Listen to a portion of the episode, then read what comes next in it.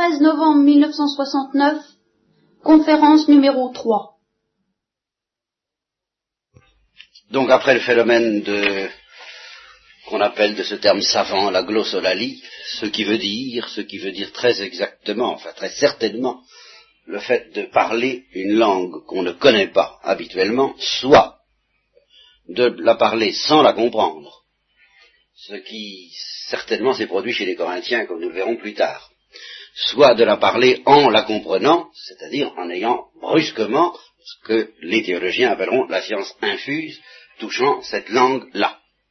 Alors le texte ne permet pas de discerner, de déterminer si les apôtres comprenaient les langues qu'ils parlaient ou s'ils ne le comprenaient pas, mais ce qui est certain, d'après le texte, et semble-t-il d'après l'histoire, c'est que parmi leurs auditeurs, beaucoup ont compris ces langues-là, et c'est justement ça qui les a étonnés.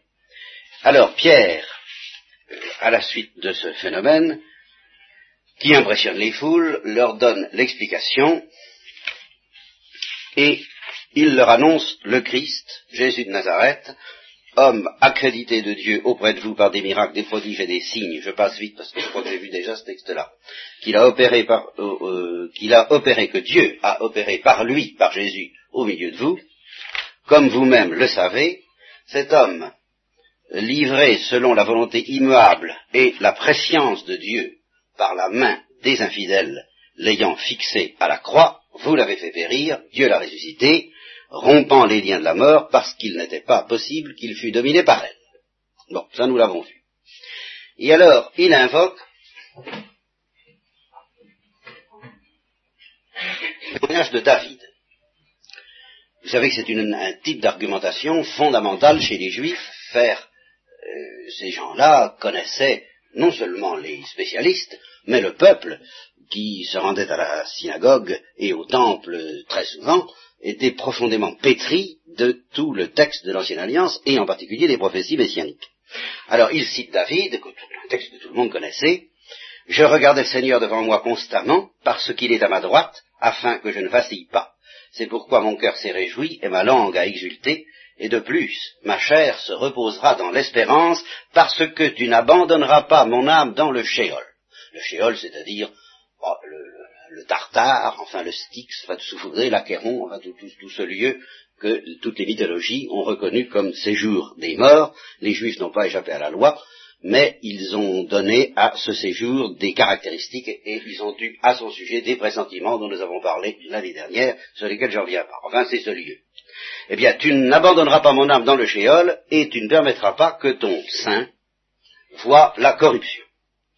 Tu m'as fait connaître les chemins de vie, tu me rempliras de joie à la vue de ta face. Et alors, il prend ce texte, il leur dit, bah, permettez-moi de vous faire remarquer que euh, le, le dénommé David, qui a dit ça, est mort. Permettez-moi de vous le dire en toute liberté. Il est mort, il a été enseveli, et son tombeau est encore parmi nous. Par conséquent, euh, il n'a pas pu parler de lui quand il a dit cela.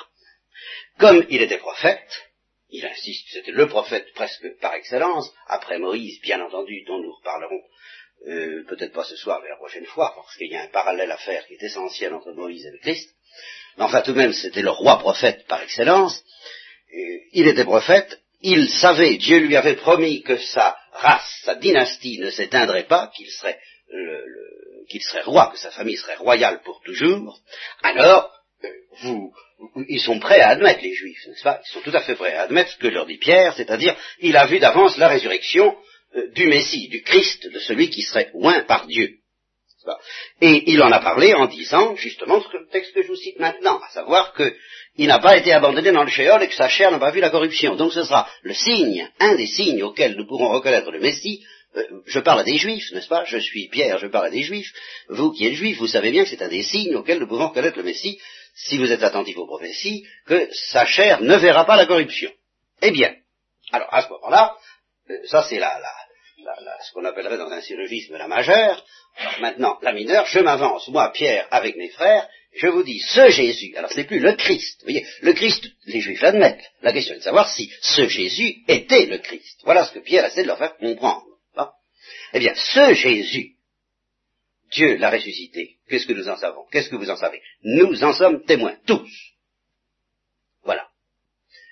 Et notre témoignage a une certaine valeur, en fait, auprès de vous, parce que nous sommes en train de vous impressionner. Évidemment, c'est à l'aide de signes et de prodiges que Pierre et les apôtres ne cesseront d'impressionner la, foule et de se faire entendre d'eux. Nous verrons par la suite que, au moment de, la deuxième Pentecôte, car il y a une deuxième Pentecôte, ça c'est la première, mais la deuxième Pentecôte qui est provoquée par un événement saisissant qui est la guérison du paralytique auprès du temple, les, le Sanhédrin fait venir les apôtres et il leur dit, mais enfin, qu'est-ce qui vous prend? Enfin, comment, par quelle autorité pouvez-vous parler ainsi, vous qui êtes tout de même des gens sans, euh, du commun, enfin, de, vous êtes des gens comme les autres? comment avez-vous l'audace de vous faire entendre, n'est-ce pas? Comment faites-vous même pour qu'on vous entende, pour qu'on vous écoute avec cette intensité que manifeste le peuple à votre sujet? Bien, ben, c'est évidemment parce qu'il y a des signes et des prodiges.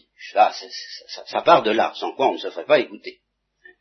Alors, euh, eh bien, nous qui commençons à vous intéresser, parce que nous manifestons auprès de vous quelques signes et quelques prodiges, nous sommes témoins. Voilà.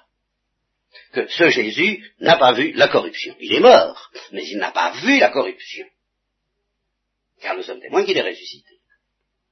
Ayant donc été élevé par la droite de Dieu et ayant reçu du Père l'Esprit Saint promis par les prophètes, toujours la même chose, il a répandu, il a répandu quoi? Ce que vous voyez. Vous voyez, ça c'est très concret. Voilà. Il a répandu. Là, vous voyez, vous l'avez sous les yeux, hein, sous le nez. Ce que vous voyez est dans les oreilles, et ce que vous entendez. Car tout de même, c'est pas David qui est monté aux cieux. Et cependant, il recommence, toujours la même argumentation avec David, cependant David dit, le Seigneur a dit à mon Seigneur, un texte que Jésus lui-même, que le Christ lui-même a invoqué au cours de, sa prédication, Assieds-toi à ma droite jusqu'à ce que j'ai placé tes ennemis comme l'escabeau de tes pieds. Eh bien, euh, ça encore, ça ne peut pas être euh, à son sujet que David dit ça, parce que David n'est pas monté aux cieux et ses ennemis n'ont pas été placés comme l'escabeau de ses pieds. Tandis que nous, nous sommes témoins, etc., etc., que le Christ, lui, est monté aux cieux.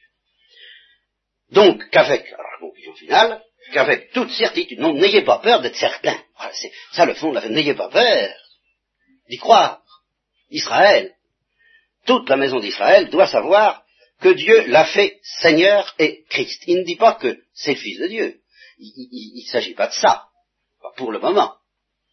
Et ce qui permet à des exégètes rationalistes tels que un certain Arnac, que vous connaissez peut-être, que de soutenir que, d'après les actes des apôtres, le Christ était un homme comme les autres, et puis que par la résurrection, par des phénomènes extraordinaires, Dieu l'a fait Seigneur et Christ, lui qui ne l'était pas au départ, lui qui n'était pas Dieu au départ.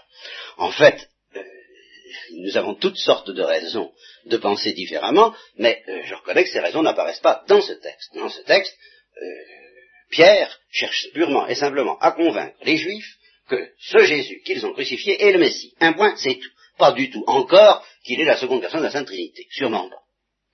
Donc, Dieu l'a fait Seigneur et Christ, ce Jésus que vous-même avez crucifié. Alors, l'Esprit Saint aidant, euh, le discours de Pierre étant bien fait, refait probablement par Luc, mais selon un, canevas qui respecte ce que fut probablement ce discours au départ, si vous pouvez trouver une place, je vous laisse toutes vos chances. Alors, un phénomène euh, assez rare, et pour lequel le texte utilise un mot qui est très rarement employé dans la Bible, et assez impressionnant, en écoutant ça, les Juifs eurent le cœur transpercé. ça, alors ça, ça n'était pas vraiment pas peuple insensible, comme disait le curé d'Ars, quand est-ce que vous serez touchés? Là, ils sont touchés. Ils sont touchés en plein cœur, c'est le cas de dire, et ils, aussitôt, ils se retournent très très humblement, très désemparé du côté de Pierre et des apôtres, et comme toujours quand on est retourné de cette manière-là, effondré, parce que tout de même, ils se ben, on en a fait une boulette, alors là, sapristi, on s'est vraiment trompé d'adresse, c'est catastrophique, c'est effrayant, alors qu'est-ce qu'on fait? Qu'est-ce qu'il faut faire? Ils sentent bien qu'il doit y avoir quelque chose à faire pour que ils sentent tout de même la puissance de Dieu qui est là, cette fameuse puissance dont je vous parlais la, dès la première fois, et euh, ils, ont quand même l'espoir qu'il y a quelque chose à faire. ils demandent aux apôtres qu'est-ce qu'il faut faire? Alors, le, grand thème de la prédication chrétienne, repentez-vous, la regrettez, oui, mes amis, regrettez. Et euh, c'est pas simplement euh, regretter, c'est le fameux mystère dont nous aurons l'occasion de reparler longuement, souvent, euh, à différentes reprises, là, ce qu'on appelle en grec la métanoïa, la conversion, le retournement du cœur. Très, très bien exprimé d'une manière sommaire, mais qui garde toute sa vérité par le fameux Saint Rémy à, Rémy, hein, à Clovis, n'est-ce pas? Adore ce que tu as brûlé, brûle ce que tu as adoré. C'est le retournement des valeurs, c'est le renversement, la révolution des valeurs. Vous voyez, ça, c'est ça la conversion. C'est, oh, ben, je veux pas, non, je me lancerai dans une conférence spirituelle, je ne veux pas. Donc, euh, virez, de bord, n'est-ce pas? Renversez la vapeur. Vous étiez contre Jésus, soyez pour lui, puis vous étiez peut-être pour un certain nombre de choses, eh bien, soyez contre. Changez, retournez-vous, et alors, en signe efficace de ce retournement, de cette conversion ou de cette pénitence, mais c'est un mot très dangereux, parce que pénitence, euh, dans la tradition latine, ça veut dire depuis des tas de choses faire pénitence, mais initialement ça voulait dire se convertir, se retourner, euh, retourner sa veste, si vous voulez, mais dans un sens tout à fait intérieur et spirituel. repentez-vous, donc convertissez-vous, et que chacun se fasse baptiser au nom de Jésus-Christ, en rémission de ses péchés, les péchés en question, ils savaient lesquels, ils n'avaient pas, alors là, ils n'avaient pas ces, interrogations des chrétiens modernes qui se disent, mais qu'est-ce que j'ai bien pu faire? Eux, ils savaient. Alors là, vraiment, euh, là encore, je ne ferai pas de transposition, de conférence spirituelle pour savoir dans quelle mesure nous aussi nous avons crucifié Jésus-Christ, qu'est-ce que ça peut bien vouloir dire Nous n'en sommes pas là. Hein. Enfin, eux, ils, comprenaient fort bien hein, que les uns ou les autres, chacun à sa place, euh, par son silence ou par ses acclamations, euh, délivrer Barabbas, par exemple, ou, plus ou moins peu ou prou trempés dans cette affaire-là, par conséquent qu'ils avaient besoin que leur péché, au moins celui-là, leur soit remis. Et puis probablement quelques autres, car ils vivaient dans cette mentalité sur laquelle on peut euh, émettre des réserves, certainement. Là aussi, ça nous entraînerait trop loin d'en discuter ce soir, selon laquelle la notion de péché a un sens. Je vous signale en passant à ce sujet-là que, ayant affaire à un groupe de jeunes de jeunes, euh, de jeunes étudiantes en recherche, hein, et devant leur prêcher pendant deux jours, ne les connaissant pas, je leur ai, le soir, pendant qu'elles faisaient la vaisselle, je leur ai dit, ben écoutez, je vais vous poser trois questions. Et je vais vous demander de réfléchir en faisant la vaisselle à celles des questions que vous voudriez euh, vous-même euh, traiter. Je, je, vous signale ça en passant parce qu'après tout, pourquoi pas vous aussi, n'est-ce pas Un petit test comme un autre. Alors vous choisirez et on se réunira tout à l'heure, enfin ça c'est pas vous que je le dis, c'est à ces étudiantes, on se réunira vers 9 heures et c'est vous qui aurez la parole, c'est pas moi. Je prendrai la parole seulement le lendemain, une fois que je vous connaîtrai un peu mieux. Et je vous connaîtrai un peu mieux si vous avez la bonne volonté de répondre à une des trois questions suivantes au choix. Première question, est-ce que vous croyez que le Christ est ressuscité en telle sorte que vous puissiez avoir, affaire à lui d'une manière différente, mais aussi forte et aussi concrète que vous avez affaire aux gens que vous aimez ou aux gens que vous détestez. Oh, c'est autre chose, mais c'est pas moins. Est-ce que vous y croyez en telle sorte? Et en telle sorte aussi que si vous me dites, comme beaucoup disent, et comme elles n'ont pas manqué de me dire, je crois que le Christ vit dans les autres, tout en vivant dans les autres, il reste pour vous un individu distinct des autres. Un individu distinct, qui vit peut-être dans les autres, qui a peut-être le privilège d'être présent dans les autres, mais qui s'en distingue. Comme, un visage se distingue d'un autre visage, comme un nom se distingue d'un autre nom, comme Jésus se distingue de Jacques, Pierre, Paul ou Jean, pas, qui s'en distingue et auquel on peut avoir affaire vraiment actuellement, aujourd'hui, au XXe siècle. C'est-à-dire qui est aussi vivant que vous et moi, quoique d'une manière différente, mais aussi concrète. Est-ce que vous croyez ça? Et je vais bien préciser d'ailleurs tout de suite si vous choisissez cette question comme n'importe quelle autre, vous pouvez répondre oui, j'y crois, un peu, beaucoup, passionnément, pas du tout, je m'en moque, ça m'intéresse pas, ou au contraire ça me passionne, tout ce que vous voudrez, ça vous êtes libre. Mais vous répondez à cette question-là. Deuxième question, qu'est-ce que représente pour vous la passion du Christ? Est-ce que ce mystère de la passion est lié dans votre esprit à ce qu'on appelle, plus ou moins enfin, ce qu'on appelle le mystère du péché? Et qu'est-ce que signifie pour vous ce mystère du péché? Est-ce que c'est un sens, un peu, beaucoup, passionnément, pas du tout, etc. Toujours la même chose. et troisième question, est-ce que vous croyez à la présence réelle eucharistique? En telle sorte que ça suppose un homme consacré et un véritable miracle pour se produire. Voilà, en telle sorte que ça ça suppose un homme consacré, pas comme les autres, et que ça suppose et que ça implique, ça, ça implique un véritable miracle. Voilà. Alors là encore, oui, non, un peu, pourquoi, tout voilà. Hein. Alors, je pose ces questions-là comme ça, un petit peu au hasard, j'ai ajouté, pendant que j'y suis, j'ai ajouté euh, répondre. Il y a trois il y a trois réponses honnêtes à ces questions-là. Oui, non, je ne sais pas. Tout le reste euh, vient du mal. C'est-à-dire consistant à dire oh mais c'est pas essentiel, il y a autre chose, ce qui compte c'est que, etc. Tout ce qui tend à noyer le poisson par rapport à ces questions-là, c'est pas honnête. Oui, non, je ne sais pas, ça c'est honnête. On a parfaitement le droit de dire ce, qu'on veut là-dessus. Encore faut-il prendre position à ce sujet. Et alors, ça a été beaucoup plus passionnant que je ne pensais. Il y a eu euh, une sorte de... Oh, j'ose pas dire de psychanalyse, ce serait beaucoup trop fort. Mais enfin, de, de projection des, profondeurs religieuses de chacune, euh,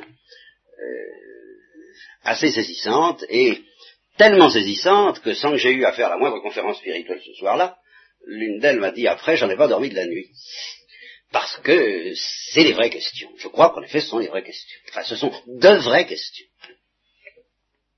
Après ça, on peut se poser toutes sortes de questions sur la spiritualité de l'Inde tout ce qu'on voudra. Voilà, ces questions-là se posent. Alors, ça, c'est à propos de rémission des péchés. Pour un juif, la notion de péché avait évidemment un sens. Quant à la mettre en rapport avec la passion du Christ, ça, c'était pas encore demain la veille qui saurait le faire.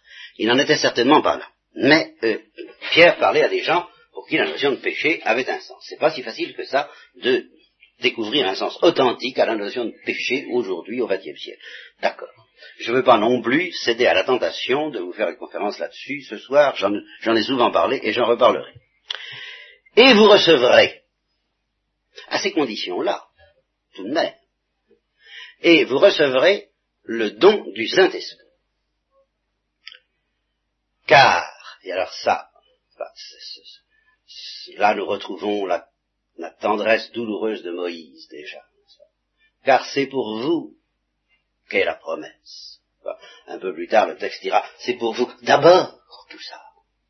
Dieu a fabriqué tout ça pour vous d'abord. Profitez-en vous d'abord. Euh, on appellera peut-être les païens ensuite, c'est une autre histoire. Euh, mais pour vous. C'est pour vous qu'est la promesse. Pour vos enfants et pour tous ceux qui sont au loin, mais des juifs autant qu'on appellera à soi le Seigneur notre Dieu. Et puis, alors ça c'est un, résumé, si vous voulez, des discours que toute la journée euh, il a débité, avec, euh, avec les douze, un peu partout, pour expliquer, pour, expliquer le topo aux, Juifs consternés. Et alors, leur récolte n'est pas mauvaise, ils, ajoutaient d'ailleurs tout de suite, sauvez-vous de cette génération perverse. Je vous ai dit la première fois que la génération perverse, c'est pas seulement la génération de l'an 0, ou de l'an qui s'étend de l'an 0 à l'an 60, c'est toute la génération qui part euh, de, la Pentecôte finalement, jusqu'à la fin du monde. C'est une génération qui constitue la génération des, derniers temps et qui est une génération spécialement perverse parce que c'est une génération qui, d'une part, se laisse christianiser chez ceux que qu'appelle à soi le Seigneur notre Dieu, mais d'une manière efficace, ceux qui se laissent christianiser, et c'est d'autre part une génération qui, tout au long des siècles, secrète ce que j'appellerais des anticorps ou des, des toxines antichrétiennes, et qui se défend contre le virus chrétien. Alors que les générations précédentes ne se défendaient pas contre le virus chrétien, pour la bonne raison que le virus chrétien n'existait pas. Ah, elle n'était peut-être pas tellement bonne, tellement pures, tellement sanctifiées, mais enfin, elles avaient cette espèce d'innocence de ne pas avoir connu la parole de Dieu et de ne pas être devenues divino-résistantes, ou si vous préférez, Christo-résistantes. Cette génération est Christo-résistante. C'est dans cette génération Christo-résistante que Dieu choisit un certain nombre euh, d'élus. Ça, c'est le thème fondamental de l'Église. Ce, ce nombre d'élus peut être immense, je, je distinguerai, si vous voulez, trois catégories de gens à ce sujet. Je distinguerai les élus qui vont jusqu'au bout de la sainteté ou presque dès ici-bas et qui sont présentés par le Christ et par toute l'Église comme un petit nombre, un petit troupeau. Les élus que j'espère en très grand nombre qui se laissent sauver au dernier moment, ceux-là je veux bien soient très très nombreux, j'en sais rien, pas, je, je, l'espère, je prie avec, je prie pour. Et puis alors peut-être tout de même euh, certains qui euh, ne se laisseront pas euh, toucher. Comme j'aurai peut-être un jour le loisir de vous l'expliquer, si on n'admet pas ce danger comme une réalité, eh c'est la notion même de miséricorde qui s'écroule. Alors, de fait, vous ne trouvez pas la miséricorde, la notion de miséricorde, l'intensité de cette notion de miséricorde, ni en islam, ni dans l'Inde, et elle est suspendue à cette perspective selon laquelle nous sommes dans une génération mauvaise, endurcie, qui s'endurcit plus gravement encore que le peuple juif, qui s'était déjà pas mal endurci, à la faveur de la loi, c'est déjà très grave, la, loi qui est l'occasion d'endurcir son cœur, comme le dit Saint Paul, mais alors nous, notre génération, nous-mêmes, depuis 2000 ans, enfin c'est pas spécialement, c'est pas spécial au XXe siècle, euh, nous nous endurcissons contre la grâce. Alors ça c'est encore pire. Donc, génération perverse, avec le danger que ça comporte, et par conséquent, face à ce danger, le bouleversement des entrailles de la miséricorde de Dieu. Voilà la grande perspective chrétienne. Alors, euh, ben, ils bouleversent à leur tour, euh, ce, discours de miséricorde bouleverse le cœur des Juifs, et ce jour-là, 3000 hommes ou femmes se convertissent. Et alors commence la communauté chrétienne. Ils persévéraient dans l'enseignement des apôtres, celui dont je viens de tracer les grandes lignes, euh, à la suite de Pierre, l'union mutuelle, la charité, la fraction du pain, on a hésité sur le sens de cette expression, il semble bien que ça désigne tout de même déjà l'Eucharistie, et les prières. La crainte était en toute âme.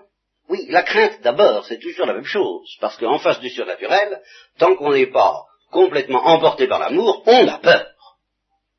C'est normal. C'est la première réaction. On a peur. Puis alors on s'y fait, l'amour aidant, ah, comme le dit Saint Jean, l'amour parfait chasse la crainte progressivement. Là, ils en étaient quand même au début, donc euh, la crainte était en toute et beaucoup de prodiges et de signes, justement, euh, impressionnants et redoutables, comme nous allons le voir bientôt, euh, se faisaient par les apôtres. Et tous les croyants étaient unis. Alors là, il ne faut pas se faire de la situation une image idyllique. Nous verrons très peu, dans très peu de temps que cette union laissait place à pas mal de bisbilles, de discordes, de disputes, enfin tout ce qu'on observe dans les couvents. Là où, justement, en principe, tous les croyants sont unis. Et effectivement, au fond, ils sont quand même unis. Parce que ce qui est très beau, justement, c'est, au milieu de toutes ces bisbilles, de ne pas se séparer complètement. C'est un peu d'ailleurs aussi le mystère et la splendeur de la fidélité conjugale. on est unis dans la mesure même où on résiste aux disputes, et non pas dans la mesure où il n'y en a pas. Ça, ce serait vraiment euh, voir les choses d'une manière totalement irréelle. Donc ils étaient unis, non sans difficulté, mais ils étaient unis, par la foi et par la charité. Et ils avaient tout en commun, alors ça c'est à prendre euh, dans une perspective que je vais essayer de vous expliquer, elle est extrêmement simple, au fond, mais elle demande à être comprise d'une manière nuancée et délicate, parce qu'on fait beaucoup de rêves au sujet de cette première communauté chrétienne, j'en ai fait moi-même, j'en ai fait moi-même, euh, quand justement au moment je suis converti, je, pris conscience que j'avais toujours aimé ces, premiers chrétiens, comme tout le monde, ah, les premiers chrétiens, ah, les premiers chrétiens. Et puis c'est là où j'ai pris conscience que, en principe, les couvents, toujours pareil, euh, prolongeaient, en somme un peu, essayaient tant bien que mal de prolonger ce mystère de la vie des premiers chrétiens, quoi. C'est tout. Et effectivement, je crois que c'est tout de même un peu ça. Avec une nuance, c'est que si vous voulez observer une euh, communauté religieuse, si vous voulez qu'elle soit une fidèle image de la Pentecôte, il faut la surprendre au moment de sa Pentecôte, c'est-à-dire en général de sa fondation. Comme on dit par exemple pour la première génération des dominicains, que le Saint-Esprit poussait les roues du char et qu'alors c'était vraiment extraordinaire. à la première génération. Quant à la deuxième et la troisième génération, ben, ça a été ce qu'on voit dans la suite chez les Corinthiens.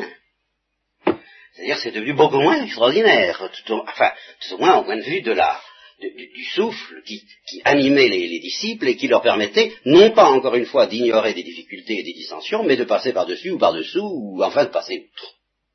Parce qu'il y, avait un souffle extraordinaire. Ben, au début, oui, c'est toujours comme ça. Puis à la fin, enfin à la fin, après le début, jusqu'au début suivant, car il faut toujours que ça recommence, et ça recommence toujours, c'est ça la merveille de la Pentecôte. Ça n'est pas que ça ne s'arrête pas, ça s'arrête toujours.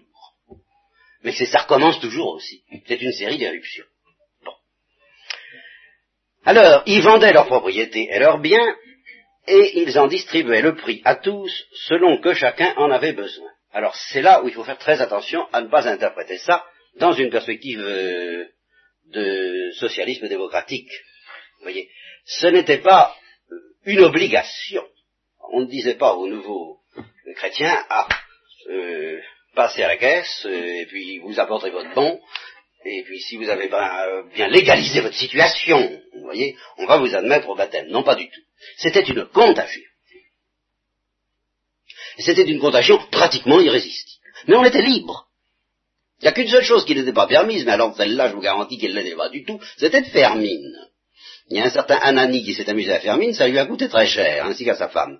Mais c'est tout ce que ça c'est obligatoire, être vrai. Voilà. Ceci dit, on était libre.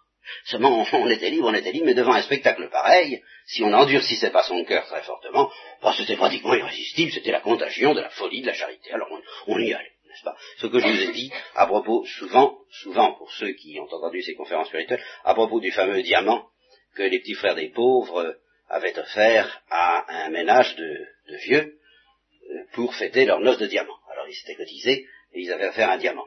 maintenant, ils ont fait de ça une tradition. J'aime ça un peu moins, j'aime mieux les, éruptions, les, inventions. Alors la, première fois qu'ils ont eu cette idée de génie, c'était magnifique. C'était magnifique et en même temps, euh, ça a été scandaleux, quoi, aux yeux de beaucoup. On dit, enfin, c'est scandaleux. Ils ont fait le calcul exact que font les apôtres quand Marie-Madeleine renverse le parfum, et ils ont dit, mais enfin, avec l'argent de ce diamant, on aurait pu tout de même, euh, pour les pays sous-développés, faire tant, tant et tant et tant.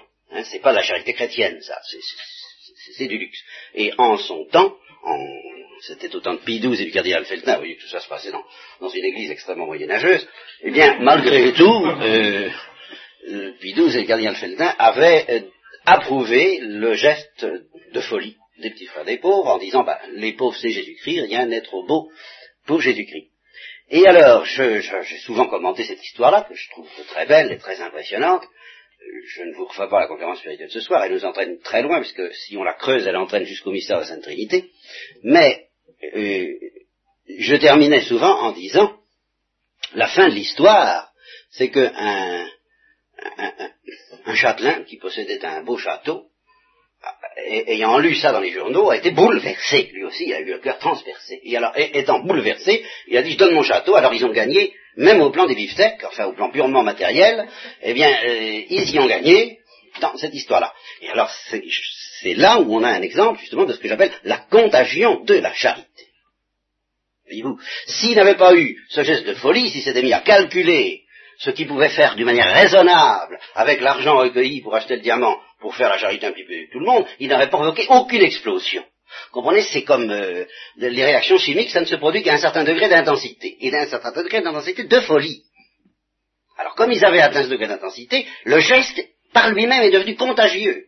Et il a provoqué certainement beaucoup d'autres gestes de charité que celui que nous connaissons, un des rares à être bien connu et spectaculaire en effet, mais c'est ce que c'est la boule de neige ou plutôt la boule de feu. Vous voyez? Et une boule de feu qui respecte absolument la liberté de chacun, qui lui dit pas il faut, il n'y a pas de il faut dans le christianisme. Comme je vous le répéterai aussi assez souvent, il y a veux-tu, ce qui est très différent et beaucoup plus grave. Alors c'était ça déjà. C'était veux-tu, veux-tu venir avec nous? Tu n'es pas obligé d'ailleurs de venir avec nous, et si tu viens avec nous, tu n'es pas obligé de donner tous tes biens, mais enfin c'est comme ça qu'on vit, nous, tu vois, alors voilà, euh, comme tu voudras. Allez résister à ce truc-là. Quand ça atteint, je vous répète, un certain degré de, de, de chaleur volcanique, ça, ben, il faut s'endurcir terriblement, ou ben alors on est, on est, on est liquidé, quoi. Enfin, ça ne peut pas, peut pas irrésistible. Il faut fuir. Donc, euh, c'est dans ce climat d'explosion, un peu folle, qu'il faut lire ces deux phrases célèbres, n'est-ce pas?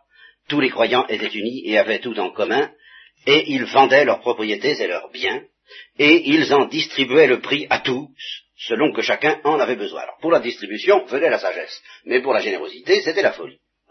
Et avec tout le respect de la liberté qu'on doit à chacun quand il s'agit d'une folie. Il faut que ça vienne du dedans. Et chaque jour, c'était pas l'essentiel, il n'y avait pas que ça, c'était même pas l'essentiel, ils étaient assidus d'un même cœur au temple, ils allaient au temple, c'était des juifs, attention. Ils continuaient, ils ne se rendaient pas très bien compte qu'ils étaient en train de manier un explosif très dangereux par rapport au judaïsme même, et ils pensaient que ça pourrait durer comme ça, être des juifs qui, en plus de ça, auraient la foi à Jésus.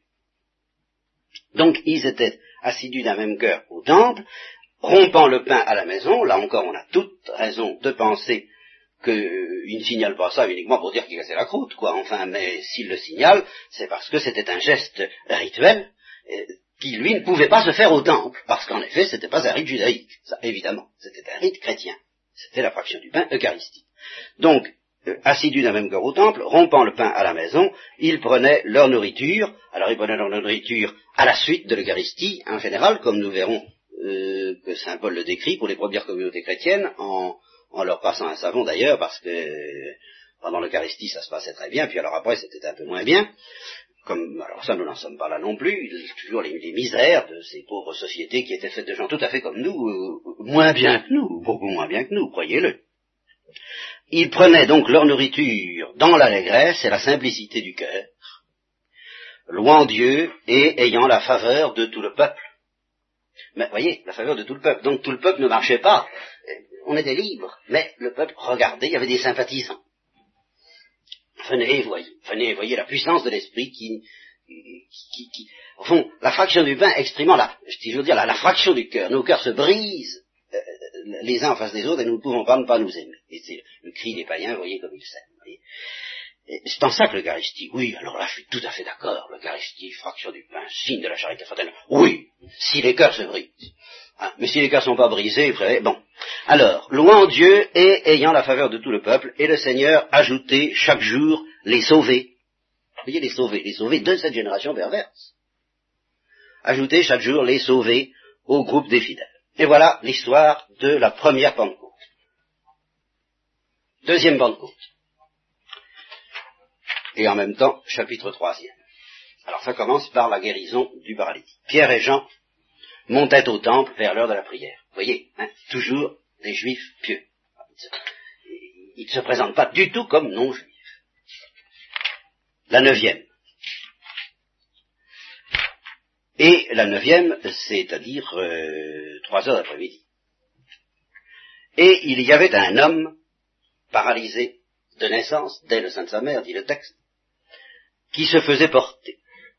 S'il se faisait porter, euh, c'était peut-être en partie par piété, peut-être aussi en vertu de cet instinct que les mendiants ont d'occuper, sinon toujours la belle porte, au moins la bonne place. Hein, c'est normal. Donc il se faisait porter dans un coin favorable pour recueillir quelques aumônes. On le plaçait chaque jour auprès de la porte du temple appelée la belle porte, afin de demander l'aumône, c'est bien ça. Il avait trouvé un bon coin euh, qui rapportait, je suppose, à ceux qui entraient dans le temple. Et alors, il, voit Pierre et Jean qui arrivent, euh, il fait pas le détail, tout, est bon pour lui, dans la main, comme, vous l'avez certainement vu faire en Orient. C'est particulièrement poignant, j'avoue, non pas poignant au sens... Euh, ah, je pourrais pas m'expliquer. Poignant au sens que justement c'est pas humain. Enfin, je peux pas... Bien. Alors, voyant Pierre et Jean sur le point d'entrer dans le temple, il tend la main afin d'en obtenir une aumône. Et alors, à ce moment-là, faites-y très attention, parce que ça, c'est une chose dont on ne prend pas beaucoup conscience quand on lit les récits de miracles, c'est que jamais un, saint ou un homme de Dieu quelconque, ou, quelquefois d'ailleurs un, un homme qui n'est pas du tout un saint, Jamais il ne fait un miracle sans y être invité du dedans par le Saint-Esprit. Il y a une motion interne, parce que sans quoi il n'y a pas de raison, pourquoi pas. Hein. On pourrait se dire, tiens, euh, si je faisais un miracle, ça, ça serait une bonne idée, je vais essayer. Et alors euh, on dit, Seigneur, euh, puis ça vient pas. Alors, tout ce que vous demanderez en mon nom, alors ça ne marche pas Quoi? C'est pas du tout comme ça que ça se passe. Il y a une force qui pousse à le faire, et qui est quelquefois irrésistible. Quelquefois elle est résistible, quelquefois c'est moins clair. Mais il y a des cas où c'est extrêmement net, et en particulier dans ses débuts de Pentecôte, c'était très net. Alors, Pierre, qui n'avait aucune raison de faire spécialement attention à ce mendiant, est pris par le Saint-Esprit, et il le regarde fixement.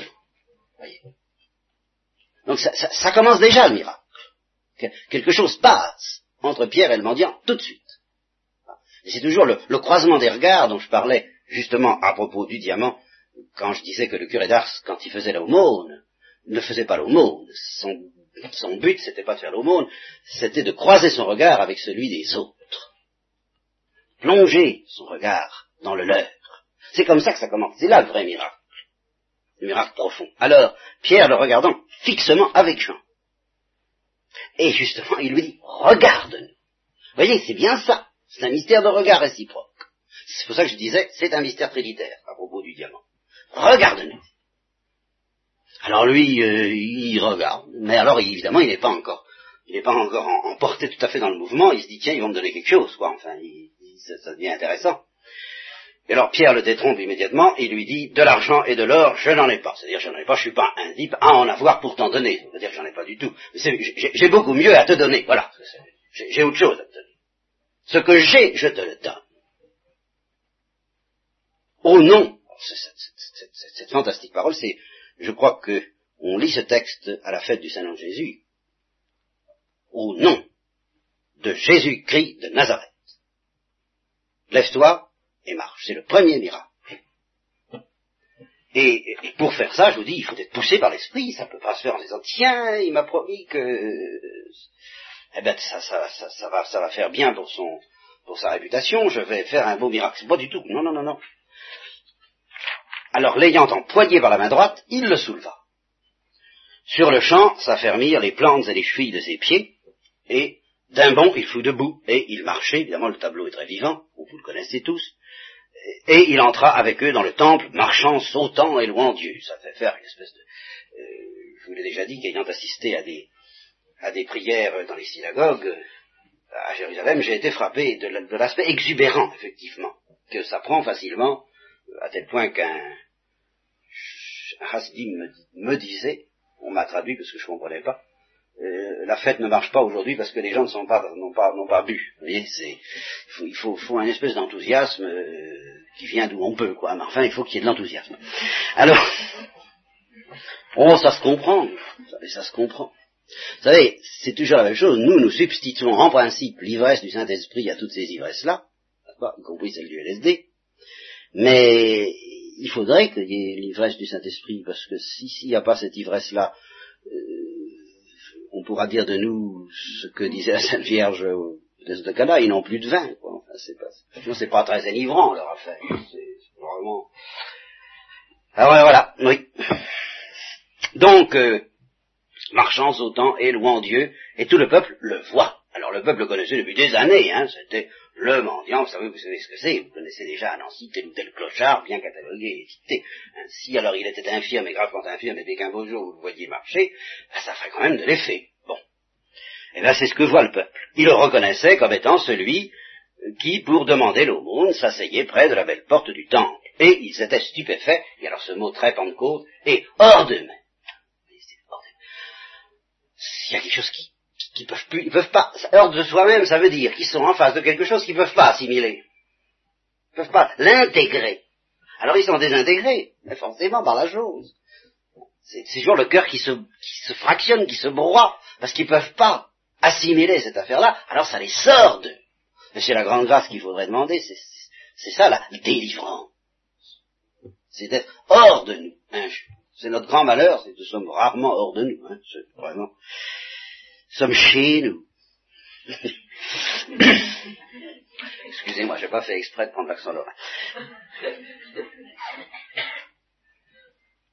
Ils étaient donc hors d'eux-mêmes de ce qui lui était arrivé. Et alors, on voit très bien, ils ne lâchaient plus Pierre et Jean. Hein alors là, oh, oh. alors forcément, comme le peuple le suit, il tombe sur Pierre et Jean.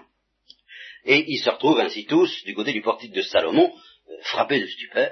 Et alors, allons-y pour le deuxième discours de Pierre, qui lui, alors ne suit pas la deuxième Pentecôte, mais la précède. Israélite.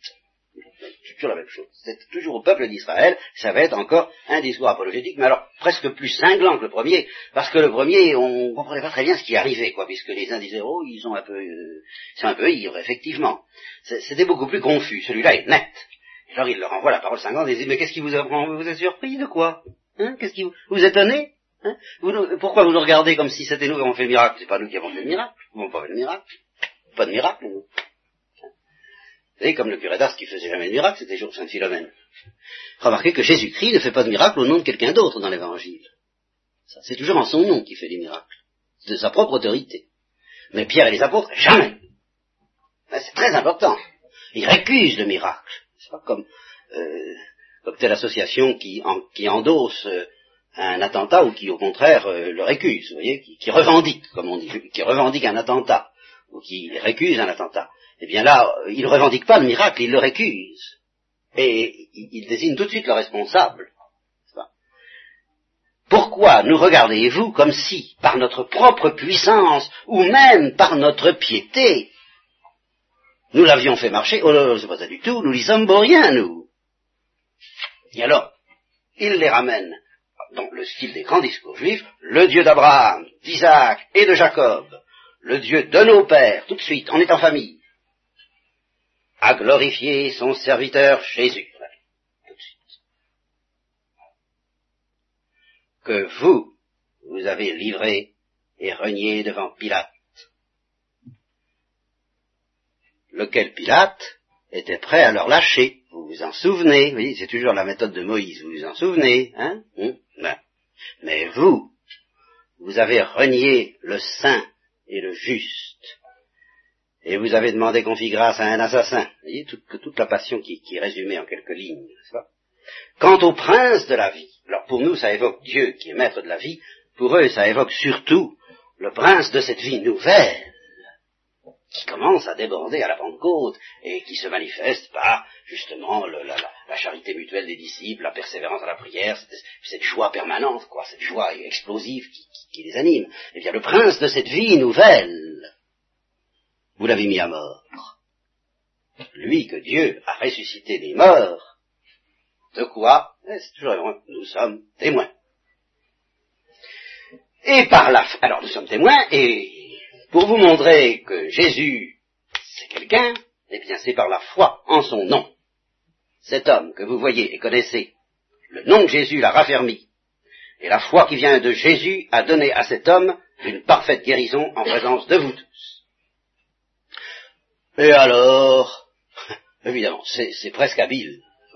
Alors, le, le, maintenant qu'il aura bien, bien, bien, assommé, il les a bien assommés, hein, ça, mais, nous disons pour rien, c'est ce Jésus que vous avez, vous vous rappelez, celui ben, ben, c'est lui, nous en sommes témoins. Bon, eh ben écoutez, oui, je sais que vous l'avez pas fait exprès, hein, c'est, ils ne savent pas ce qu'ils font, c'est par ignorance que vous avez agi, de, même vos chefs, vous n'avez pas compris, vous n'avez pas compris. Mais en fait, voyez, par vous, grâce à vous, grâce à eux, Dieu a accompli ce qu'il avait annoncé d'avance par la bouche de tous les prophètes, touchant les souffrances de son Christ, en particulier le fameux chapitre 53 d'Isaïe. Alors, conclusion la même que le premier discours, convertissez-vous, repentez-vous, rentrez en vous-même, pour que vos péchés soient effacés, en sorte que, alors, là, il y a un changement, une modulation admirable, parce que, alors, elle est, comme on dit dans le terme, dans le vocabulaire moderne, eschatologique, c'est-à-dire qu'elle nous, elle nous annonce les derniers temps, et avec de, des termes extrêmement beaux, et très utiles ce soir, comme vous allez voir, en sorte que viennent les temps du rafraîchissement, de la part du Seigneur. Et qu'il envoie de nouveau, voyez, celui qui vous a été destiné, vous, les Juifs, le Christ Jésus. Le Christ Jésus qu'il faut que le ciel reçoive. Pour le moment, il faut qu'il reste au ciel. Jusqu'au temps de la restauration de toutes choses. Ce qui s'appelle en grec l'apocatastase. L'apocatastase, si nous faisons l'histoire de l'Église, nous aurons beaucoup à en parler à propos d'Origène. Euh, on lui a donné, c'est un terme auquel on a donné toutes sortes d'interprétations plus ou moins suspectes. Enfin, disons, ça veut dire, c'est pas très précis dans ce texte-là, enfin, ça évoque euh, un événement fantastique à venir, à partir du Christ Jésus, la restauration de toutes choses, dont Dieu a parlé dès l'Antiquité par la bouche des saints prophètes. Moïse a dit, alors voilà, Alors là, il le fait annoncer non plus par David cette fois, mais par Moïse, ce qui est beaucoup plus grave, beaucoup plus sacré. Parce que Moïse, alors là, il n'y en a vraiment qu'un. C'est vraiment le fondateur de la religion juive. Moïse a dit, le Seigneur Dieu vous suscitera d'entre vos frères un prophète comme moi. Alors là, prophète comme Moïse, on n'en avait encore jamais vu, depuis Moïse, évidemment. Vous l'écouterez en tout ce qu'il vous dira. Et il arrivera que quiconque n'écoutera pas ce prophète sera exterminé du peuple. Et tous les prophètes depuis Samuel et tous ceux qui ont ensuite parlé ont annoncé ces jours-là que nous vivons. Ça devient extrêmement concret, cette puissance de raccourci entre des choses, vous savez, qu'on se transmet de génération en génération, qui ont l'air de relever d'un âge d'or, puis pan, que nous vivons. Et, ceci démontré par des signes. C'est ça la démonstration. C'est pas une démonstration sur texte qu'on démontre que Jésus est le Fils de Dieu. Non, c'est une manifestation de la puissance de Dieu. Ça, euh, on y croit ou on n'y croit pas, c'est une autre histoire. Mais enfin, nous devons, nous qui croyons, nous savons qu'au début, les premiers croyants, qui étaient des Juifs, ont été euh, en présence des signes. Vous, vous êtes les fils des prophètes, c'est-à-dire les descendants, les héritiers des prophètes et de l'alliance que Dieu a contractée avec vos pères, en disant à Abraham, en ta postérité seront bénies toutes les familles de la terre, c'est pour vous d'abord. Voyez ce d'abord.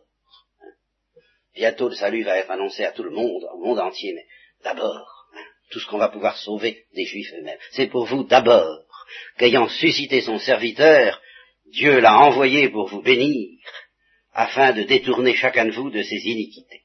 Alors, ça chauffe, ça chauffe, hein, pensez des discours pareils, arrivent euh, ben, les autorités du temple, tout ça se passe au temple, les prêtres, le stratège du temple, c'est-à-dire le chef de la police du temple, quoi, et les sadducéens qui avaient la majorité au Sanhédrin. Je vous avais parlé l'année dernière des sadducéens et des pharisiens, et je vous avais dit, il ne faut pas vous y tromper, au point de vue caste, si on ose dire, dans une certaine mesure, le Christ est un pharisien si, si c'est tellement déchaîné contre les pharisiens, c'est parce qu'il est plutôt du côté des pharisiens, c'est-à-dire des purs. Seulement, des purs qui étaient devenus orgueilleux, alors ça, évidemment, le Christ ne le tolère pas. Mais il n'était pas du tout du côté des Sadducéens, et nous verrons que la persécution atteindra les premiers chrétiens, tantôt de par les Sadducéens, tantôt de par les pharisiens, pour des motifs très différents. Alors là, ça va être les Sadducéens. Les Sadducéens, en particulier, ils sentent qu'on parle de la résurrection des morts, alors ça, ils n'aiment pas ça, ils n'y croient pas. Déjà, vous voyez, ce n'est pas d'aujourd'hui. Alors, mécontent de voir qu'on parlait de la résurrection des morts, et au nom de Jésus, alors ils mettent la main sur eux, et ils les jettent en prison, jusqu'au lendemain, parce que c'était le soir, le Sanhédrin ne peut pas se réunir la nuit, il fallait attendre le lendemain. Seulement, en attendant, euh, ceux qui avaient entendu le discours de Pierre eurent la foi, et le nombre des croyants s'éleva à environ cinq mille.